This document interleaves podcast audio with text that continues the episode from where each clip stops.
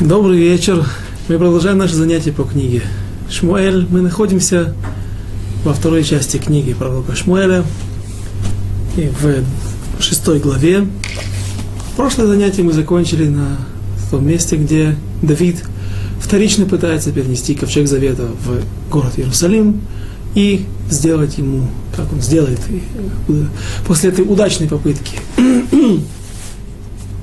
шатер, и там он оставит ковчег завета до тех времен, когда его сын Соломон, царь Соломон Шлома Амелех, построит постоянный храм, который, первый храм, который простоит свыше 400 лет. Э, Давид, мы отмечали, что Давид второй раз нес, переносил ковчег завета уже в соответствии с Аллахой, с законами. Ошибки уже больше не было. Ахитофель, который не подсказал первый раз, в чем была проблема и почему? Первая попытка была обречена на,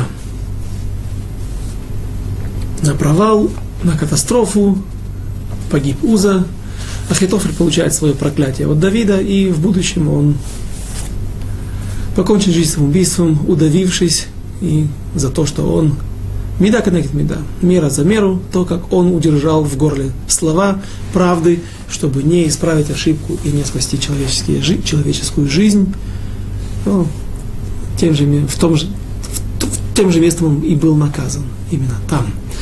Э, Давид теперь переносит ковчег завета второй раз в соответствии с Аллахой. Левиты несут ковчег завета на своих плечах, мы говорили. Бакатев – на плече, на правом плече каждый левит поставлял именно правое плечо, хотя получалась картина не очень симметричная. И также аккомпанемент был уже более сдержанный. Может быть, он был и достаточно праздничный впечатляющий, но теперь это были инструменты не такие пестрые, не в таком количестве, какие, э, в каком они были представлены при первой попытке, а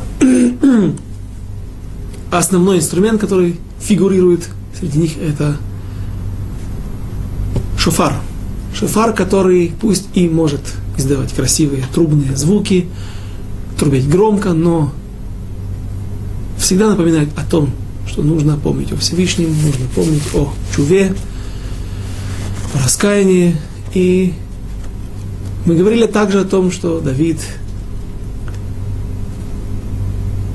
приносит жертвы. Не он, а по его приказу приносит жертвы. Каждый шаг, каждые шесть шагов были различные жертвы. Я не отметил тот вопрос, тот момент. Э, если, может быть, у кого-то возник вопрос, если столько много жертв приносилось, так что на каждом шагу был построен жертвенник, нет, я думаю, что жертвенники строились вдоль обочины дороги, в некоторых местах на каком-то расстоянии друг от друга, а просто все жертвы, которые были принесены, зарезаны, зашхейтованы, в, в этом месте, промежутками между этими жертвенниками, мизбехот, да, их несли туда и сжигали по очереди. Что же происходит дальше? В момент церемонии. Здесь произойдет э, перепалка, ссора на первый взгляд и жестокие на первый взгляд слова Давида, его жене Михаль, дочери Шауля, за те упреки, но мы постараемся разобраться, рассмотреть ситуацию эту в через призму, через взгляды наших мудрецов, и они указывают нам на то, что это был спор во имя небес, лешем шамаим, спор позиций, спор взглядов на царство, какое должно быть царство и какое должно быть поведение царя. Давайте же начнем теперь после небольшого вступления, возврата на предыдущий урок. Стих 14, глава 6, Перек, Вав, פסוק י"ד, ודוד מחרקר בכל עוז לפני השם, ודוד חגור эйфод бат. И Давид, Давид плясал изо всех сил перед Господом, а опоясан был Давид льняным эйфодом. О льняном эйфоде мы также говорили, что, оказывается, эта одежда давалась только тому, кто может принести удостоверение о том, что он достиг пророческого уровня и есть у него удостоверение пророка, только тогда портной мог сделать для этого человека такой эйфод бат. И, наверное, был непростой портной, потому что этим эйфодом также можно было через такой эйфод, такой вид одежды, можно было вопрошать ко Всевышнему. Э, каким образом сверкали вышитые красной, зеленой, изумрудной ниткой все 12 камней. А, этому можно посвятить целый урок на хумаш, в недельной главе Трума, там описывается э, все одеяния, вся утварь храма, переносного ковчега в пустыне Мешкана и одежда коинов, и вот эти все 12 камней. Есть интереснейшая тема, как, как, почему-то именно такой камень был подобран к какому-то колену, и там чего только нету, и бирюза, и агат, и апал, и ягалом, который почему-то переводят берил, а не алмаз, и 12 камней. Оникс, которому, который, который э, принадлежал колену Иосифа. И приносится, приводится масса объяснений, почему именно не камень этот приносил удачу Йосефу или какому-то из колен и давал им определенный тхунот, качество, свойства характера.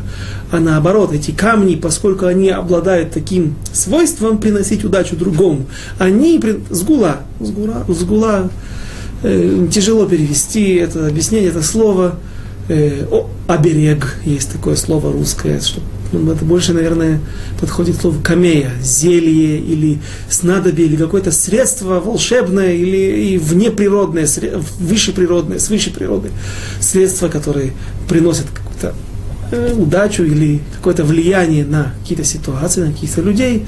Так вот, поскольку наши праотцы, наши колени, 12 фундаментов, основ народа Израиля обладали какими-то качествами, им и подбирали вот эти камни определенные, которые также обладали какой-то сгулой.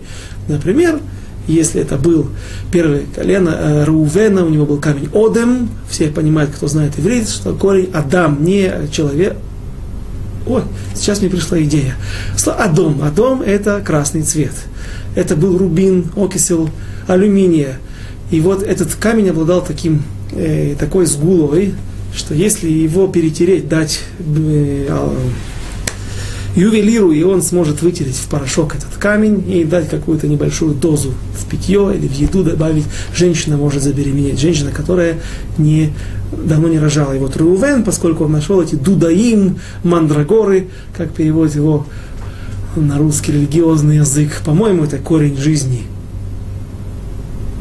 Женьшень, да, часто путаю хотела сказать Тяньшань. Так, э, так, мне сейчас пришло в голову, что э, а Одем слово Адам, он же и этот камень приносил э, человека, делал, э, становился сгулой для того, чтобы э, женщина, которая акара, бездетная, могла забеременеть. Яшпе – камень. Яшма очень близкое по, сходству, по, по, по, по составу букв и перевод на русский язык, камень, который соответствует колену Беньямина, и Яшпе переводится как Ешпе.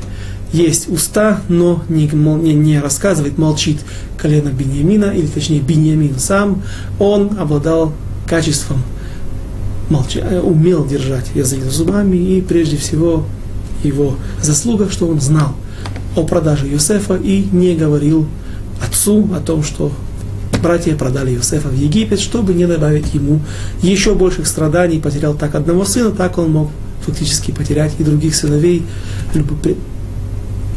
приобрести неприязнь, окончательную неприязнь к ним. Э, к сожалению, мы не занимаемся этим вопросом сейчас, составом камней в Эйфоде. Это все очень интересно. И э, пишите вопросы для тех, кто дает уроки на хумаш.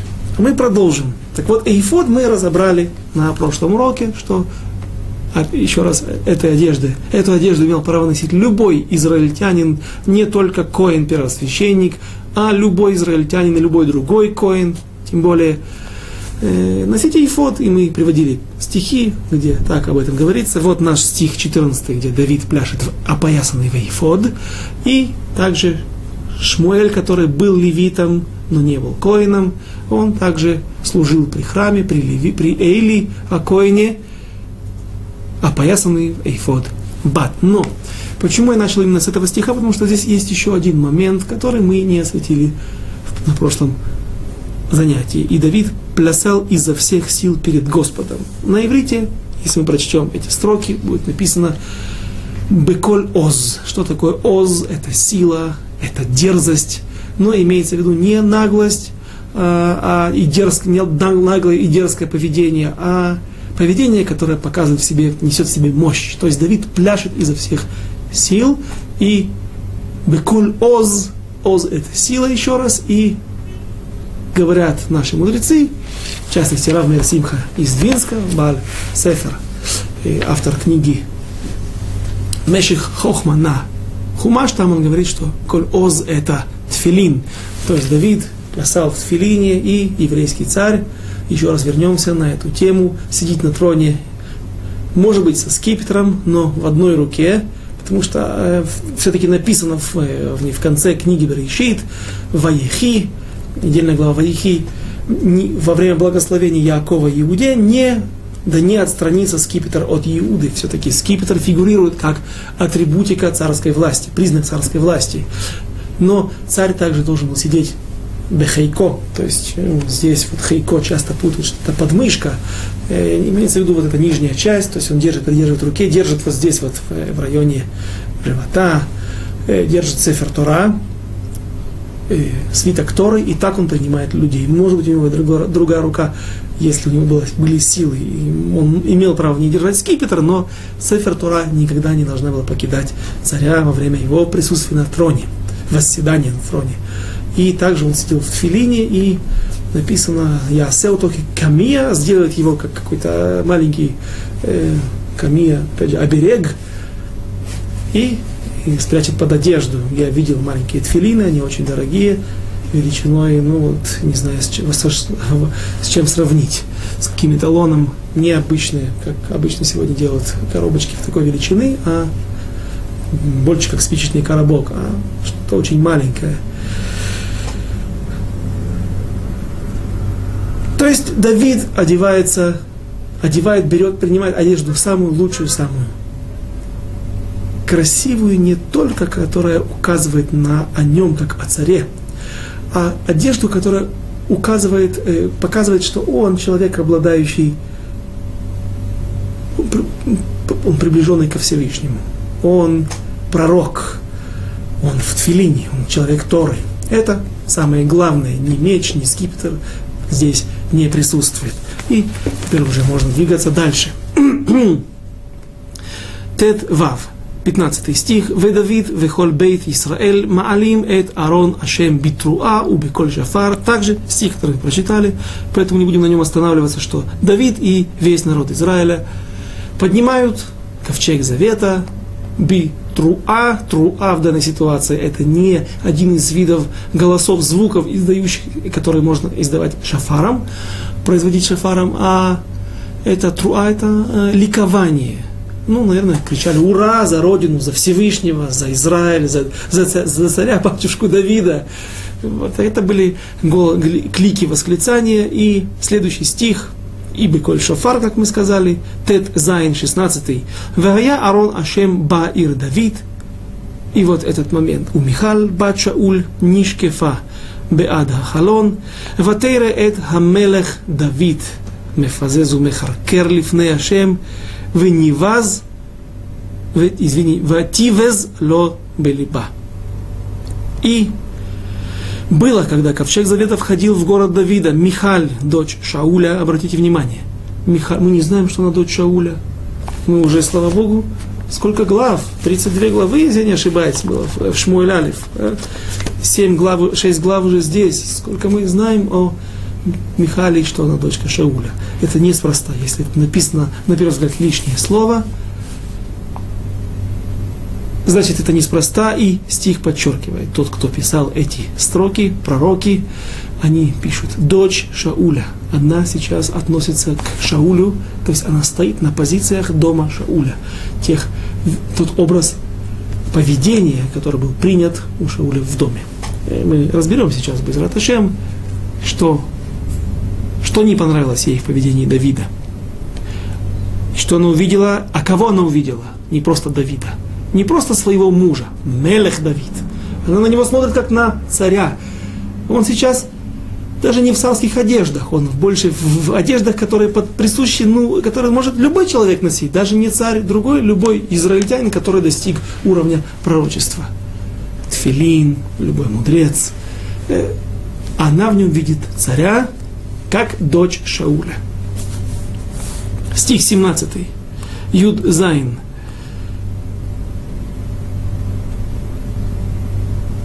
Да, я, наверное, не, не, мне кажется, не доперевел.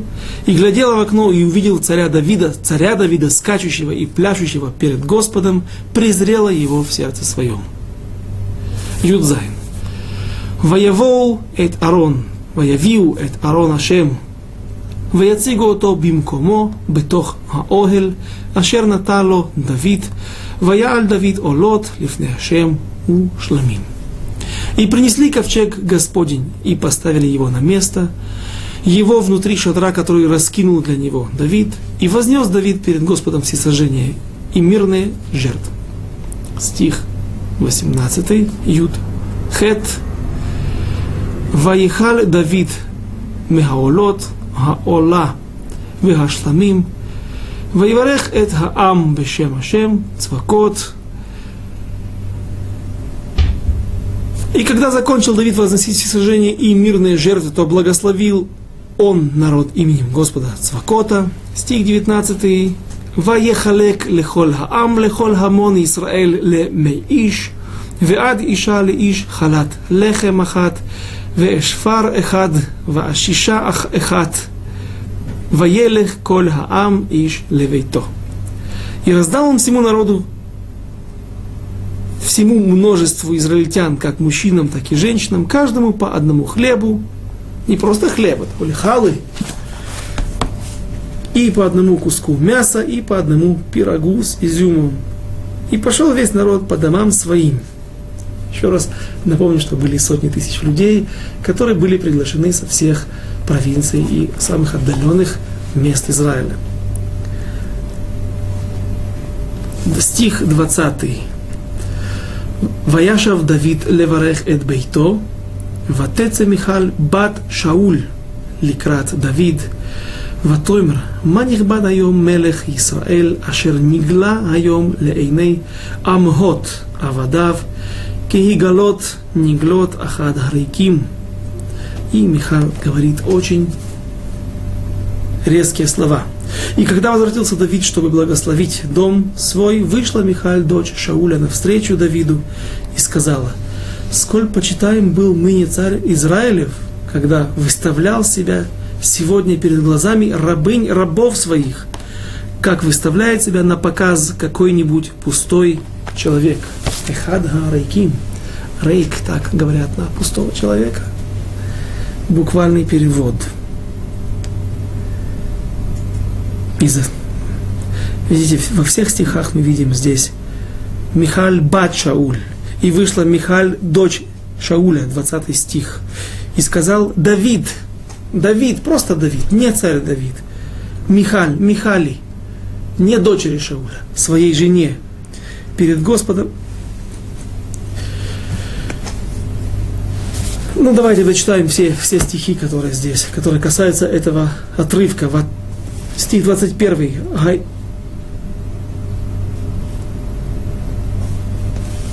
ויאמר דוד אל מיכל, לפני השם אשר בחר בי, מאביך ומכל ביתו לצ...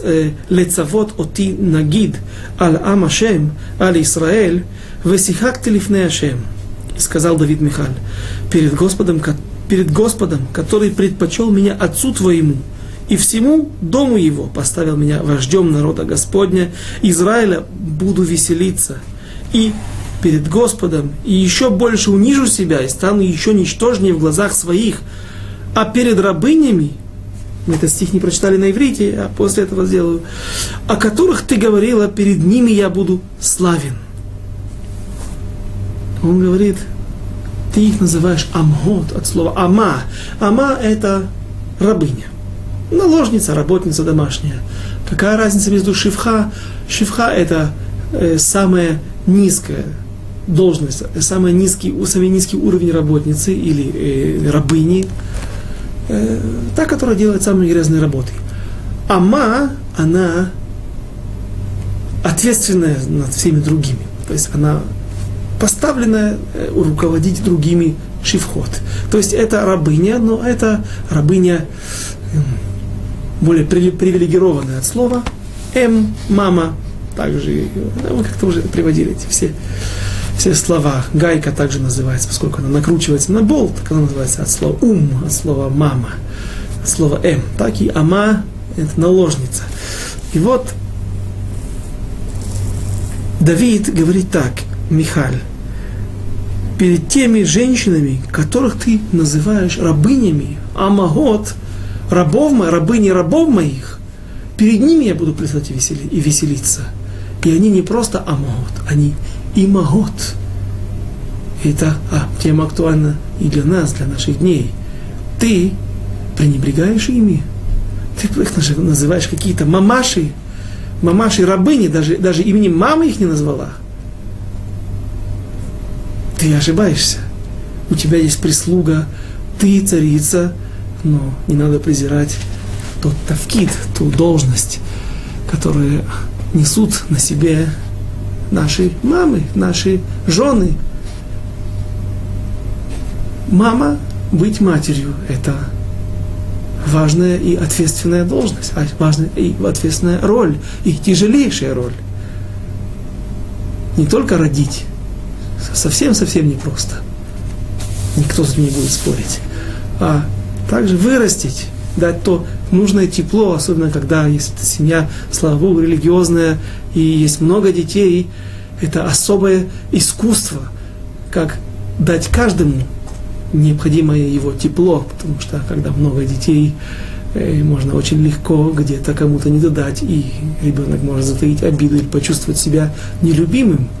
Это целая тема, это целое искусство, это просто тяжелая работа, тяжелая роль, которую все женщины несут на своих плечах. И с честью выходят в большинстве случаев, абсолютном большинстве случаев из этих ситуаций, и весь дом держится на них. И ты их презираешь, ты их называешь рабынями, то, что я плясал, написано, что Давид а, так плясал, что его платье поднималось, и он видели его оголенные ноги. И Михаль, дочь Шауля, она пришла и сказала Давиду, что в моем доме в доме моего отца. Царство, Гамальхут, не просто Мальхут, не просто Гамальхут с определенным артиклем Гей, царство ценилось превыше всего. Как я выгляжу, как меня увидят. В доме моего отца скромность была превыше всего. И никогда у отца не видели оголенной пятки, оголенного мизинца ноги. Мы помним, как царь Шауль находился в пещере и будучи в глубокой пещере, в безлюдной пустыне, он, выполняя, э, пойдя по нужде, все же окутывает себя в плащ, который, край которого Давид отрезает. То есть Михаль говорит, что у нас в доме наша царская семья вела себя не так. И Давид отвечает ей – на первый взгляд, страшные, резкие слова. Давайте еще раз. И сказал Давид Михаил перед Господом, который предпочел меня отцу твоему. Ведь Михаил потеряла всех своих близких, потеряла отца, потеряла всех своих братьев, потеряла последнего брата, который погиб трагически, когда его убили негодяи, Рехав и Баана, Мефибошет – Ишбошет. И это то, что полагается Михаль. Не та ли Михаль плакала по Давиду, да так горевала, влюбившись в него, что ее старшая сестра Мирав, увидев ее горечь, готова уступить новую восходящую звезду народа Израиля, героя всех войн, победителя всех войн, победителя Голиафа, Давиду. Не та ли Михаль спускает Давида через окно на веревках и спасает ему жизнь. Не та ли Михаль была отдана замужней женщиной, Палтелю бен Лаиша, замуж насильно своим родным отцом, и много, несколько лет находилась в доме с Палтелем. Палтель бен Лаиш. И это то, что ей полагается? Безусловно, нет. И Давид не просто говорит ей дерзкие слова, чтобы осечь ее, поставить ее на место. Речь идет о великих людях. Давид говорит Михаил, что в твоем доме была другая позиция. Прежде всего царство, прежде всего, соответственно, и скромность, которая присуща царю, чтобы никто никогда не видел каких-то проявлений и интимных моментов, чтобы увидели у царя оголенную руку, оголенную ногу. Царь это что-то возвышенное. И говорит Давид, и ты права. Так и нужно себя вести. Но не перед Всевышним. Не перед Богом. Перед Богом, который предпочел меня твоему отцу именно из-за этой Именно по, по этой причине, потому что Шауль, вместо того, чтобы воевать с врагами, он успешно воевал и много воевал. Зеев Ятров – это те слова, которыми благословляет Яков Беньямина. Зеев Ятров. Говорят, чем Зеев – это э, волк, волк, который разрывает свою добычу. Говорят, что волк очень быстро нападает и уходит. Он не как лев, нападает на стадо, если отнимает, он царь, ему бояться некого, то он медленно лежит, в, в, укладывает, возлагает свою лапу на тушу и может долго с царственным видом победителя не приступать к вечерней или утренней или обеденней трапезе. Э, Беньямин, он Зеев. Зеев, он Торев, нападает, разрывает жертву и уходит от стада. Он никогда не остается. И говорят, что это указывает на зрезут. Пусть нету в этом царского поведения, но это указывает на зрезут, на подвижность, на энергичность, мобильность. И поэтому мы говорили об этом, что приводили одного из хасидских праведников, цадиков, одного из комментаторов, что он говорит, что Шауль, да, успел много. Там описывается буквально в нескольких стихах. Воевал с этим, с этим, с этим, с этим, с этим, со всеми врагами. На всех фронтах он воевал и отбивался, и освобождал народ Израиля. Когда за день до своей смерти он идет к Баалат Ов, мы узнаем еще один момент, который не был описан до этого – Балат Ов, мама Авнера, говорит, я боюсь делать подобные, подобие сеанса спиритизма, вызывать души мертвых, ведь ты разве не знаешь, что царь Шауль казнил и искоренил из всей земли Израиля ведьм, знахарок и колдуни? И мы узнаем, что и это сделал царь Шауль. Он принес народу Израилю колоссальную пользу, много пользы, но все же он мехале, это кохотав, тратит все свои силы, последний год-полтора своей жизни в, побег, в преследовании Давида. И говорит нам Давид, твой отец почему преследовал меня? Там можно это все сюда вогнать, все это. Потому что ему показалось, что я восстал против царства я восстал против него, и я посягнулся на его корону, и теперь он, вместо того, чтобы заниматься действительно правильными делами, то, то, то с чего он начал заботиться о благосостоянии народа, о его безопасности, он теперь, в духовном уровне, он теперь гоняется за мной. Царство, прежде всего царство. И вот Всевышний предпочел меня, твоему отцу, именно поэтому. Потому что я знаю, когда нужно быть тяжелым, как говорит Мидраш, что Давид становился, когда видел мудреца Торы, бежал к нему и расцеловывал его, и давал ему награды, и э, любил мудрецов Торы, становился мягким, таял. Но когда он выходил на фронт, когда он выходил против врагов, делал себя твердым, как дерево. нужно знать, нужно уметь быть таким, каким нужно быть в каждой определенной ситуации.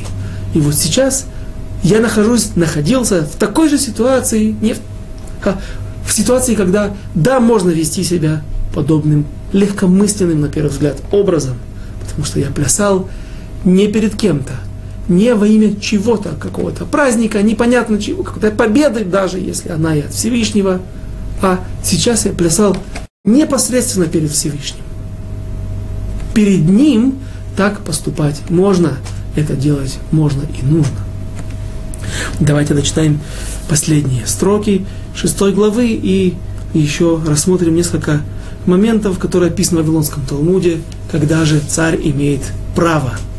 Имеет ли царь простить свой почет?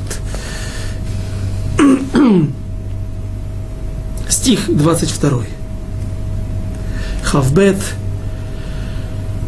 ונקלותי עוד מזאת, והייתי שפל בעיניי, ואם האמהות אשר אמרת עמם, и хабеда.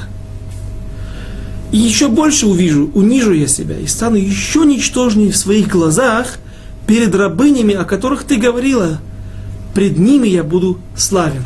Опять же, э, не просто перед ними, а когда я прославляю, восхваляю Всевышнего, прославляю Его и пляшу перед Ним, я готов даже унизиться и принизить себя перед рабынями. Потому что и у них есть тоже важное роль в этой жизни важная, тяжелая ноша, тяжелая миссия в этой жизни. И перед этим я также преклоняюсь перед этими матерями. 23 стих. Уле Михаль Бат Ло Хая Ла Ялед Ад Йом Мута. Конечно же, все вы уже, тот, кто идет с нами в ногу, уже несколько почти два года, понимает, что стих этот написан здесь не просто так. И не было детей у Михаль, дочери Шауля, за то, что она видит себя как дочь Шауля, то есть стоит на позициях своего отца дома, царского дома, в котором она выросла, до дня смерти ее. Почему? Она презрела, выказала некоторое презрение матерям.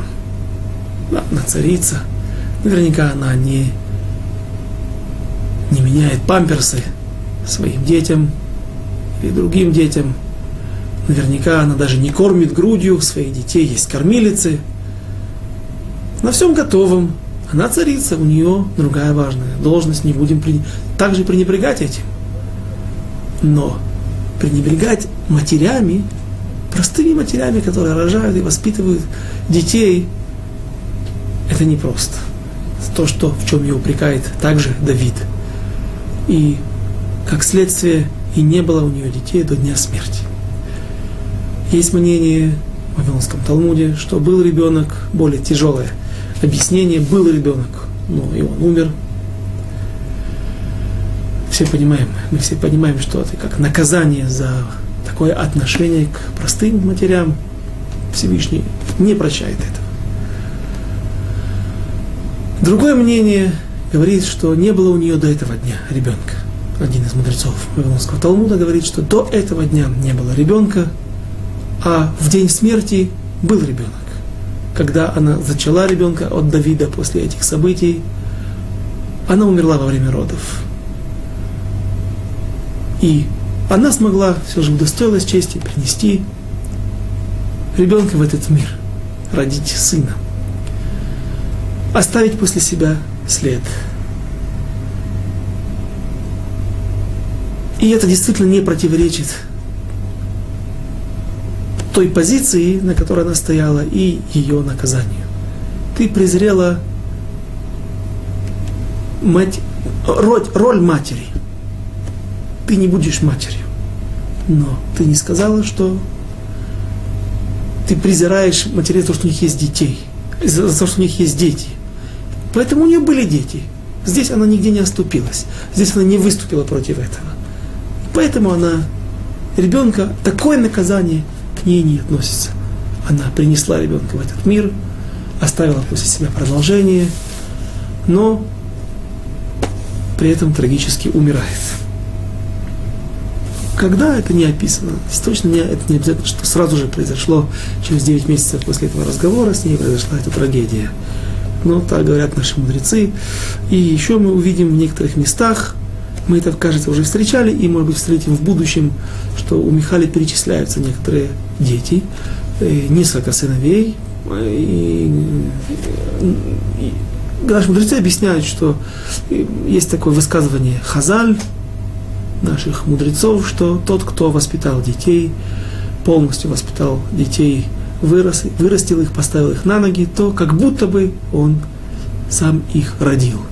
И вот Михаль, пусть до этого момента не имела детей, но говорят, что и Мейрав, ее старшая сестра, которая была выдана замуж за, вышла замуж за другого человека, она, родив нескольких, кажется, шесть сыновей, она умерла и, оставив их маленькими, когда они были сиротами, оставив их сиротами, когда они были в, в, в, в, Гилярах, в небольшом возрасте, и Михали их воспитывала. Поэтому и в некоторых местах перечисляются какие-то сыновья, которые называются сыновья Михали. Но это не те дети, которых она родила сама. К сожалению, на такой ноте мы заканчиваем шестую главу и приступаем к главе седьмой. У нас есть время и Начнем главу 7. Мольбет, Перек, Зай. Ваиги. Киашав, хамелех бевейто, ваашем Гиниахло Мисавив Миколь Ойвав. И вот было когда. Жил царь в доме своем, и Господь дал ему покой от всех окрестных врагов его. Вайомер Хамелех Эль Натан. И сказал המלך, ויאמר המלך אל נתן, הנביא, ראה נא אנוכי יושב בבית ארזים, וארון האלוקים יושב בתוך העירייה. Тогда сказал царь пророку, обратите внимание, теперь царь. Теперь, когда Давид не пляшет перед Аароном, когда его не упрекают в легком теперь он царь, теперь он сидит на троне и обращается к своим приближенным, в частности к пророку Натану, смотри, я живу в доме из кедрового дерева, а ковчег Божий пребывает под завесами шатра. В конце шестой главы я пообещал, только что я пообещал, привести несколько моментов из Вавилонского, разных трактатов Вавилонского Талмуда, где упоминается о том, когда царь имеет право, или, скажем так, говорится Аллаха, закон, что царь не имеет права э, легкомысленно вести себя, э, или каким-то образом себя позорить, и приводится несколько моментов, когда, да, царь себя позорил, и попытка объяснить, почему он так поступил. Прежде всего, в трактате Моет Катан, Моет Котн, приводится сугия, э, начнем с Сангедрина. В трактате Сангедрин говорится о том, что царь ло хо лец. Если э, Аллаха, напомним, совсем вкратце ее, что если вдруг есть женщина, которая овдовела, но не успела при, родить, принести детей в этот мир, есть какие-то братья, старший, младший, от ее мужа, то они обязаны жениться на ней. Она не имеет права выйти замуж за другого, а только в ситуации, если вдруг они не хотят по какой-то причине, допустим, остался младший брат, но э, этой вдове 39, а парню 13, нежелательно такой брак. Поэтому э, делают обряд халица, чтобы ее освободить от этой обязанности, от этих уз. Делают халица. Что делают? Берется сандаль, не сандаль, а нааль. Отличие сандаля от нааля, что у сандаля есть рецуа, есть сзади на пятке только ремешок, а должен быть нааль. Нааль это полностью туфля, которая закрывает, которая закрывает и пятку тоже специальный ритуальный туфель, туфля, который снимает с ноги, женщина плюет не в лицо. Написано лефанав. Лефанав, правильно, по ним, панав это лицо его. его. Это, а, абсолютно встречающаяся практически у всех ошибка, начинающих людей, плюет ему в лицо. Э, действительно, цель позорить человека. Ты не хочешь восстановить семя твоего брата, он, он умер, не, ос, не оставив после себя след, ты не хочешь прийти, как бы войти в его сандалии, в его туфли, в его, в его тело и одежду, в его роль. Она плюет лейфанов перед ним. Не, еще раз, не в лицо, в воздухе. Но цель та же, как и как будто бы это в лицо опозорить немножко человека этого за то, что он не хочет делать, выполнять этот обряд. И написано в трактате Санидрин, че, если был, есть царь, а у него есть брат, нормальная ситуация, вполне может быть. И вот брат умер, не оставив при этом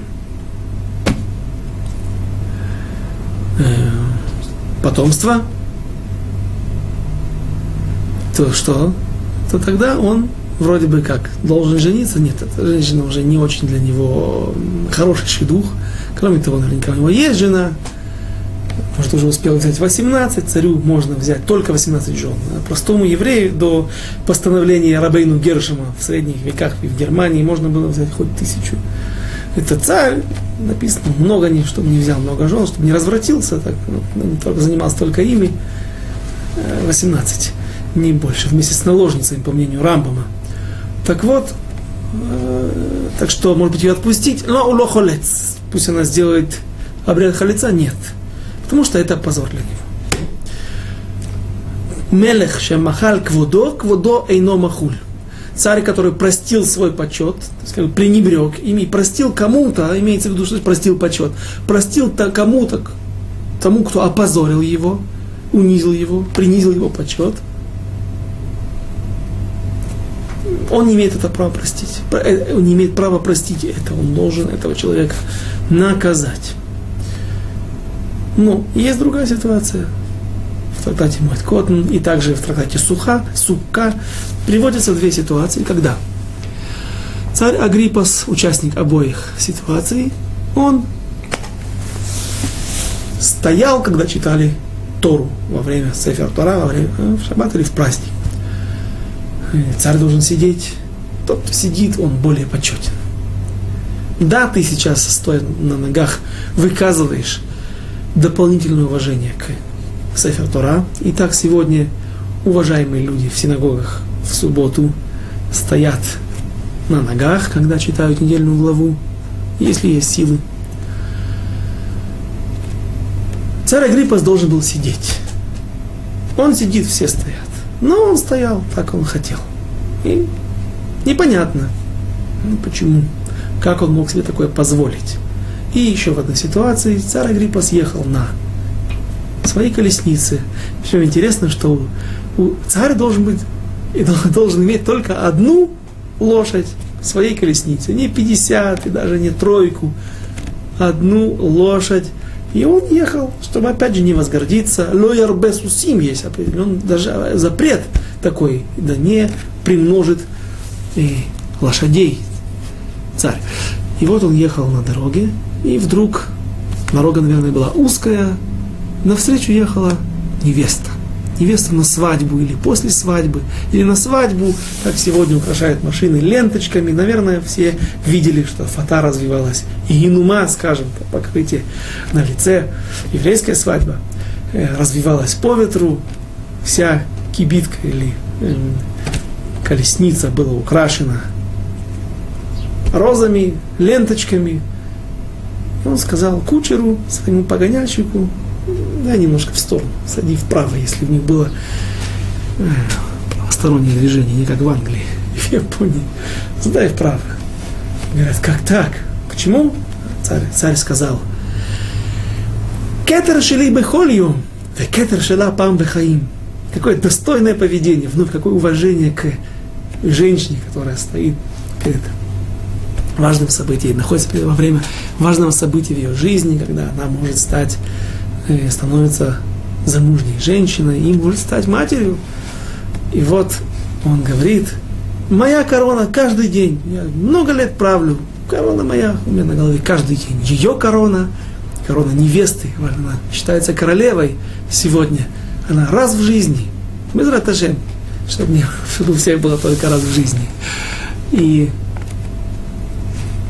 Дам-ка я ей почет. Ну, подумай, царь Агриппа, нельзя это делать, это ты царь, она невеста, и это правильно, Рега Меодрикши, очень такой чувствительный момент для нее, ну, царь, царь, какая невеста может быть выше царя? Царь не имеет права. Ведь мы говорили, какая причина того, что царь должен держать себя и знать место, э, и всех ставить на место, потому что сегодня, если станут презирать царя, и увидят, что царь такой, его можно с ним похлопать по плечу, поболтать с ним, подойти к нему и, в общем, пренебрежительно к нему относиться, завтра станут, перестанут бояться царя. И тогда начнется, начнутся разброды и шатания на периферии, в народе, и тяжело будет удержать народ от растлевания. Прежде всего духовного и так далее. Это проблемы, которые мы все знаем. Ими особенно испещрена вся насыщена книга Шофтим. Так как все эти ситуации описывают наши, как противоречия между этими ситуациями в разных трактатах Вавилонского Талмуда, Э, как их мияшвим, метарцим, как отвечают на них э, наши мудрецы. Решоним, они в основном занимаются этой проблемой, и они говорят так, что есть разница, когда царь сам себя презирает, и сам становится причиной неуважения к нему, э, и когда ему кто-то делает. Первое отличие, где это, где это мы видим в наших э, сугиот, там кто-то плюет хали, ха, халица, она плюет перед царем. Она позорит его. Здесь царь Агриппас в трактате Мойт Катан стоял, когда читали Тору, он сам себе сделал, создал подобную ситуацию. Это первое отличие, которое позволяет царю так поступать. И тогда скажем, что с невестой тоже нет, невеста э, Сефер Тора, это Сефер Тора, это опять же Всевышний, это то, что сделал здесь Давид. Это и есть ключ для нашего, для наших стихов, которые мы читали, почему Давид позволил себе так вести перед Всевышним, перед Торой. А вот перед невестой все же нет. Он не имел права так поступать. Но что говорит Тарцан, тот, который отвечает на, разрешает проблему с царем, который сдал в сторону и дал дорогу проехать невесте. Умер Айта Парша с Дрохим была там, э, это было на перекрестке дорог. Несколько дорог сходились вместе, и можно было не откровенно съехать на обочине, остановиться и, пожалуйста, проезжайте. А просто сделал вид, как будто бы он поворачивает в какую-то сторону, и, соответственно, это не было видно. Люди не видели, что царь, не бросало в глаза, что царь дал дорогу невесте. Поэтому там с халицой, когда одна женщина позорит царя, и сама мецва, говорит Рамбам, сама мецва, сама эта заповедь предназначена для того, чтобы опозорить человека. Ты не захотел восстановить семя своего брата, хорошо, мы сделаем с тобой такой акт. Поэтому там запрещено, а с Агриппосом это было можно в обоих ситуациях. Все, теперь мы можем совсем перейти в главу седьмую, без возврата в главу шестую. Давид просит у пророка Натана, чтобы он ответил на его предложение. Он говорит о том, что вот я сижу в дворце, видите, не из бетона, не из бетона, если вы смотрели клип про Гордуса, да, он, он, он изобрел бетон, поэтому не, не, не, неуместно здесь это приводить, но, в общем, все равно умели строить дворцы и замки из камня. Но Давид сидел в дворце из аразим, из кедровых деревьев, которые здесь, на Ближнем Востоке, особенно на севере Израиля и в Ливанских горах, достигают величайших размеров, гигантских размеров. И, и как мы если хотите вспомнить предыдущие главы уже в Шмуэль Бет, рассказывает о том, что Цор, знаменитый порт, знаменитые государства в те времена, мегаполис, торговали со всем миром своими кедрами, ливанскими кедрами. Ковчег Божий пребывает под за завесами шатра. Стих 3. Вайомер Натан Эль Хамелех. Коль ашер бильвавха Лех асе киешев киешем имах. И сказал Натан царю, все, что у тебя на сердце, иди и делай, ибо Господь с тобой. Откуда он это знает? Или из пророчества, которое Всевышний ему сказал, или из просто поступков, которые совершает Давид, и все у него получается. Стих четвертый. ויהי בלילה ההוא, ויהי דבר השם אל נתן לאמור, לך, סטיך פייתי, לך ואמרת אל עבדי, אל עבדי אל דוד, כה אמר השם, האתה תבנה לי בית לשבטי.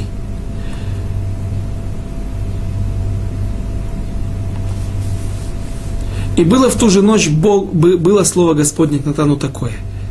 «Пойди и скажи рабу моему Давиду, так, Господь сказал, так сказал Господь, тебе ли строить мне дом для моего обитания?» э, Давайте прочтем стих 6. «Кило яшавти бывает лимьем хаалойти эт бней Исраэль мимицраим, веада йом азе» Веэхье мидхалех беоэль мой мешкан.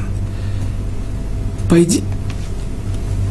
Ведь не обитал я в доме с того дня, как вывел сына Израилева из Египта, и до сего дня я странствовал в шатре и в Скинии.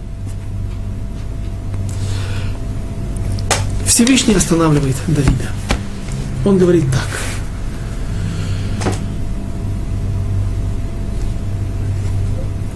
Давид решает построить храм. Но я знаю, я не хочу, чтобы он построил. Какая причина этому? Э, это спор. Есть мнение, что Давид был остановлен Всевышним и не хотел Всевышний, чтобы Давид построил храм по той причине, что руки Давида были в крови. Да, жертвы, которые при поражении, те многочисленные жертвы, которые Давид наносил врагам, Всевышний называет их как будто бы мои жертвоприношения. С врагами надо воевать, за народ нужно стоять. Но все же человек, который всю жизнь воевал и проливал кровь, есть что-то в этом отрицательное. Твои руки все же опачканы кровью. Даже если это враги Всевышнего.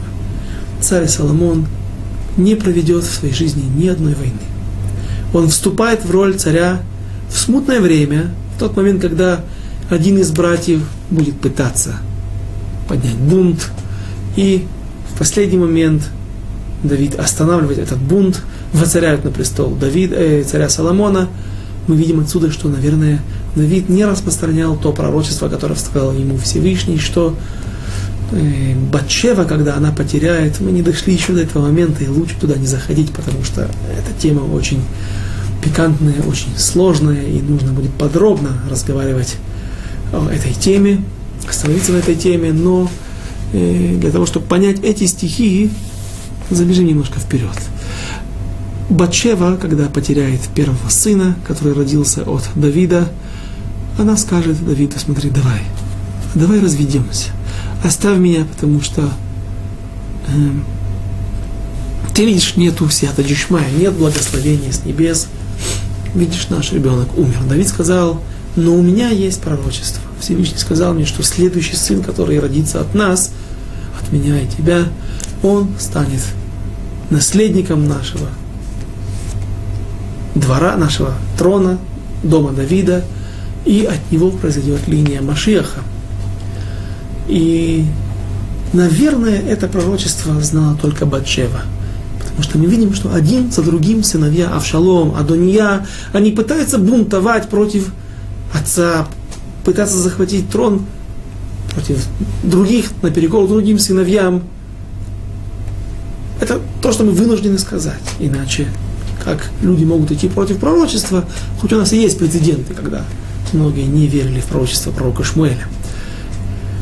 И когда царь Давид помажет на престол Соломона, с этого момента все махлокот, споры утихают, и Шломо Мелех правит 40 лет, не проведя ни одной войны. Но второе объяснение которое я нашел в книге Бер Мойше, знаменитого Адмор Миожеров, хасидский польский рэбе, у которого есть обширный, богатейший труд на весь Танах. Он приводит другое объяснение. С него мы начнем следующее наше занятие. И о том, как и почему Всевышний остановил, ну, в общем-то, это и есть объяснение, почему Всевышний остановил Давида, и что же он, да, предпримет для того, что, э, как он в, своей, в своем положении, э, как он поступит, что он будет готовить для храма. Об этом мы поговорим на следующем занятии. Через неделю без Раташем. До свидания. До следующих встреч.